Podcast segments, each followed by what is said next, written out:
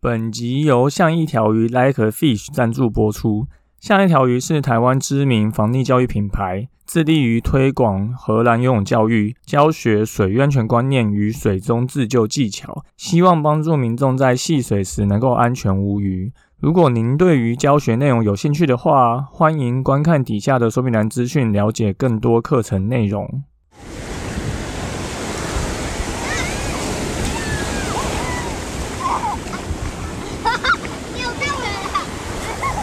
现在时间下午五点钟，海水浴场关闭，请尽速从水里上来，谢谢。Hello，大家好，你现在收听的是救生日常，我是焦哥，又到每周的新闻报报啦。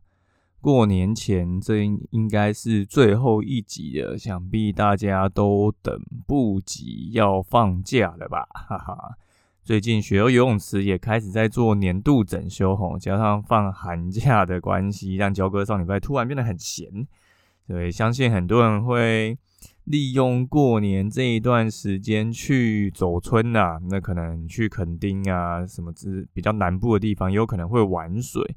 所以，我们下礼拜大概不会有新的救生日常了，所以这边就要先提醒大家。啊，不要大过年去做一些超出自己能力范围的事哈，还是要非常小心，注意安全，不要去承担不必要的风险。我们就这边先祝大家新年快乐啦！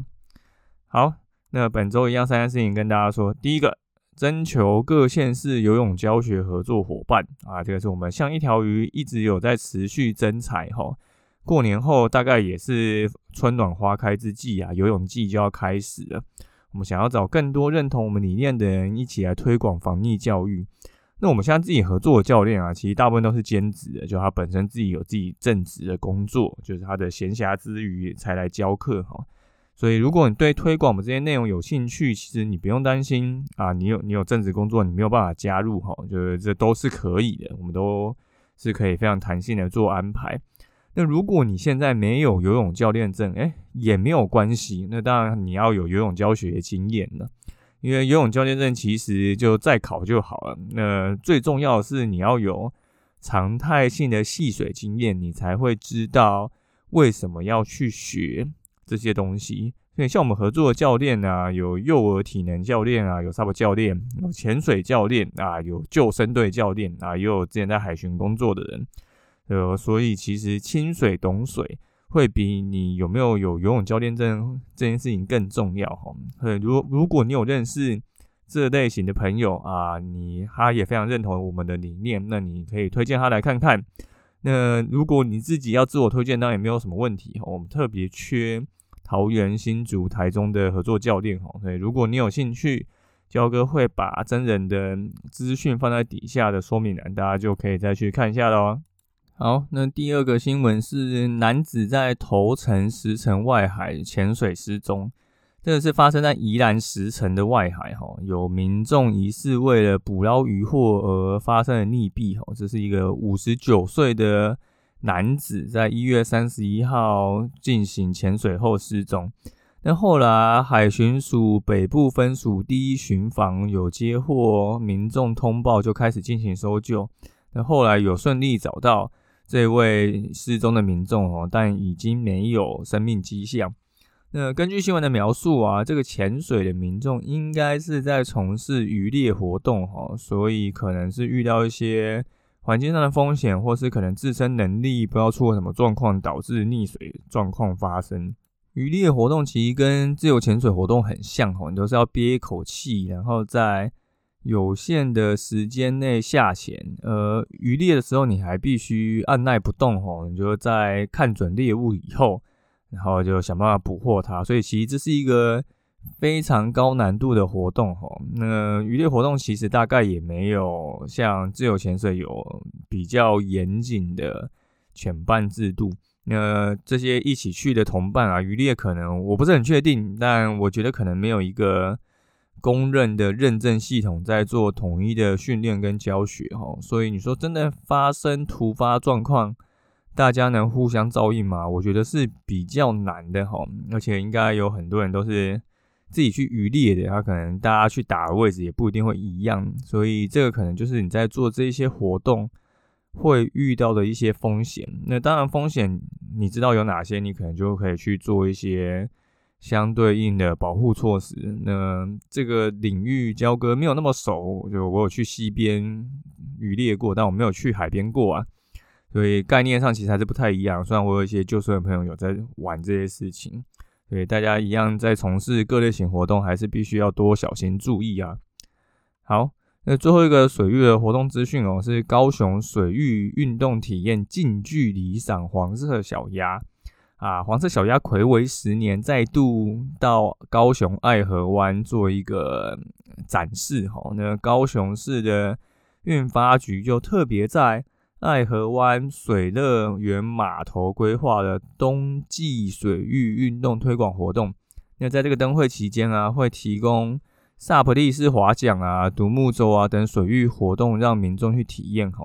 那从一月二十七到二月二十五啊，都可以开放让民众体验 SUP 跟独木舟，每天共有八八个梯次，让大家报名后，然后每次体验时间一小时，而且你只需要支付。一百元的费用而已。